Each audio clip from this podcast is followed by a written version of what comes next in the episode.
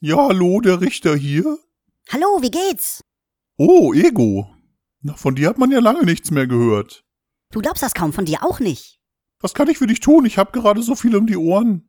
Ich dachte mir, da man schon so lange nichts mehr von dir gehört hat, wär's doch super, wenn du mal wieder mit mir ein bisschen Selbstgespräche aufnimmst. Tja, weißt du, ich hab hier äh, zu Gericht so ein bisschen zu tun. Glaub nicht, dass das geht.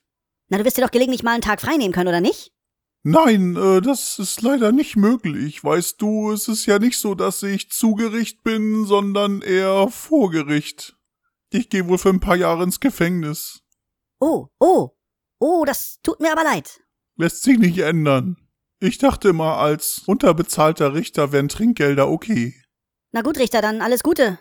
Ja, danke, Ego, dir auch. Ah, verdammt.